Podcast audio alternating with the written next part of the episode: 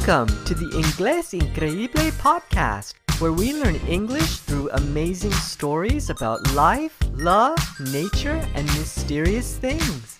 And now, your host with the most, Javier Chavez.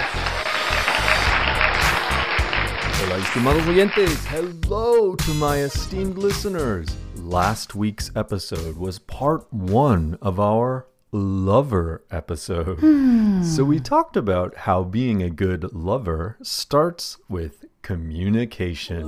Remember, lover, that is L U V E R or L U V E R, is an acronym that stands for L, listen, U, understand, V, validate, E, empathize, and R, repeat. Yes. We started with L and U in our acronym LOVER last week. I hope you tried being a lover, that is L U V E R, with your lover this week. Hmm. How did listening and understanding affect your communication? How did it affect your connection? Hmm. These communication techniques will deepen your relationship and bring you two even closer.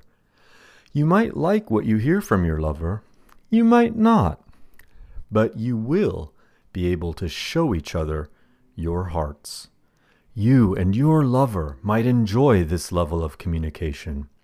It might be too much or too little communication for you. Only you can decide. Are you ready for some more lover techniques? Yes. Get ready for V, E, and R. Yes. In a moment, I'll tell you how to use the rest of this acronym to tell your lover what you need, how to listen more carefully, improve your relationship, and strengthen your heart connection.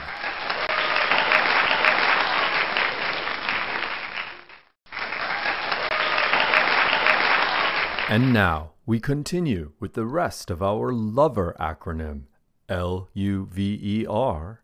That is, to tell your lover what you need, how to listen more carefully, improve your relationship, and strengthen your heart connection. Get ready for V, E, and R. Five, four, three, two,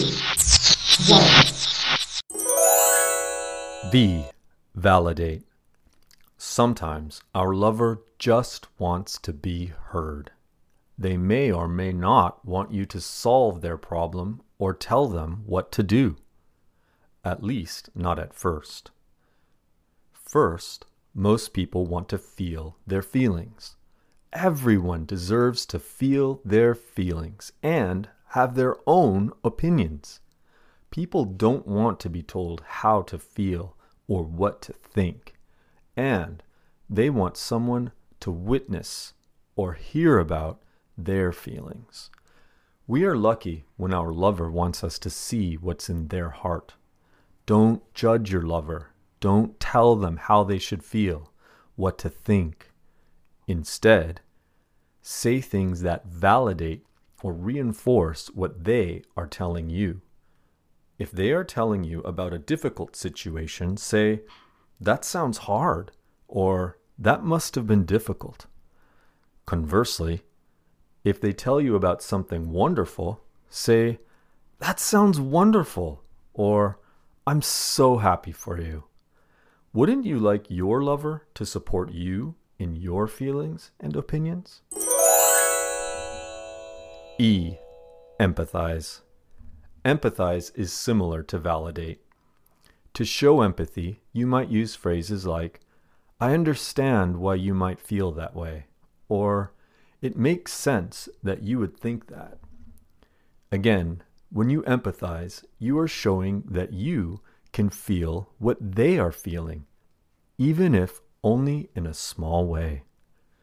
After your lover finishes what they are saying, you can ask them, How can I help? If they want your opinion, they can ask you for it.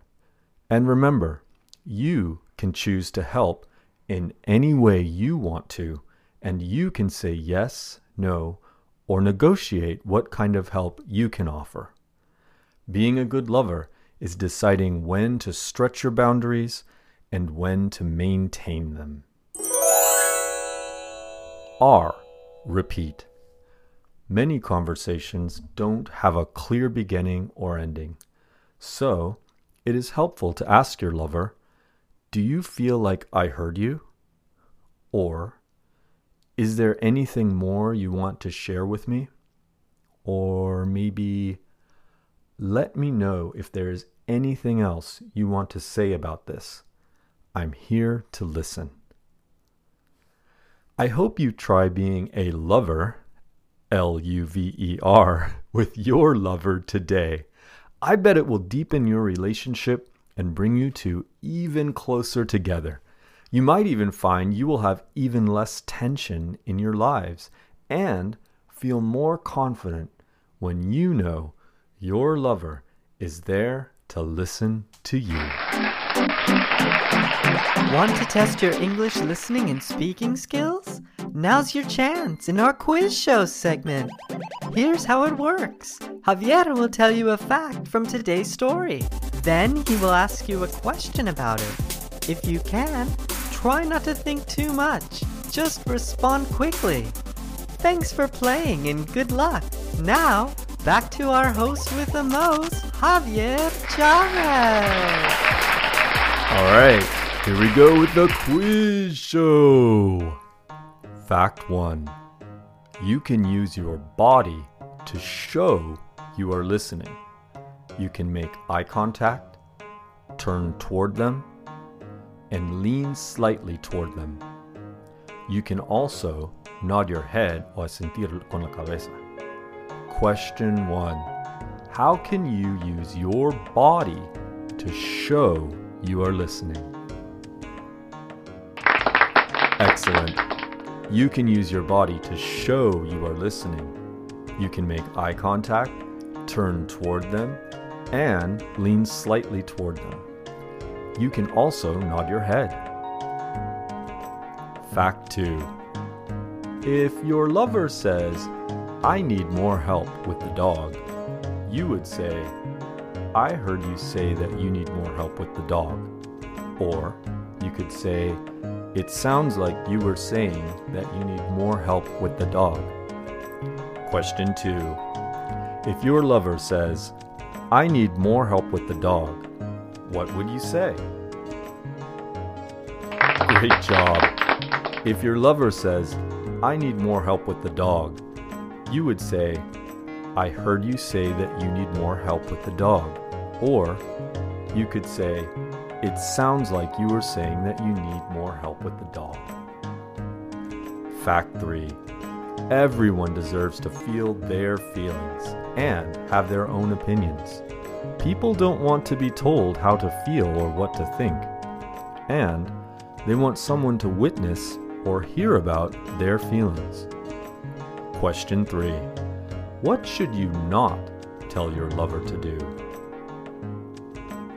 Awesome!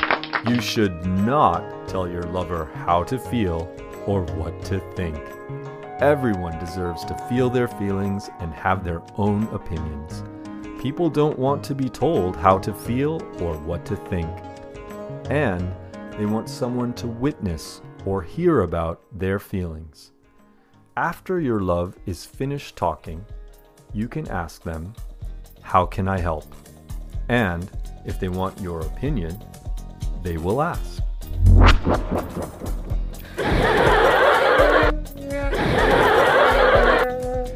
Before we go, can I tell you a communication joke? Maybe you can tell it to your English speaking friends if that's your style. Jokes are the richest part of language. Many rely on puns or synonyms and require an advanced knowledge of the language. Well, here it goes. My significant other just nudged me and said, You weren't even listening, were you? I thought, That's a strange way to start a conversation. well, I'll let you figure that one out today. And that's joking around for today. Thank you for making Inglés Increíble part of your day. We have reached the end of this episode. I hope you have enjoyed listening and speaking English with the Inglés Increíble podcast. Ask me a question about English by leaving an audio message at inglesincreíble.com. We might feature your question on an upcoming podcast or video. Please support us. Follow the Inglés Increíble podcast on Spotify. Subscribe on iTunes. Give us a great review and five stars. Visit inglesincreíble.com for more high quality resources for learning English. See you soon and have an amazing day. Thank you. You are awesome.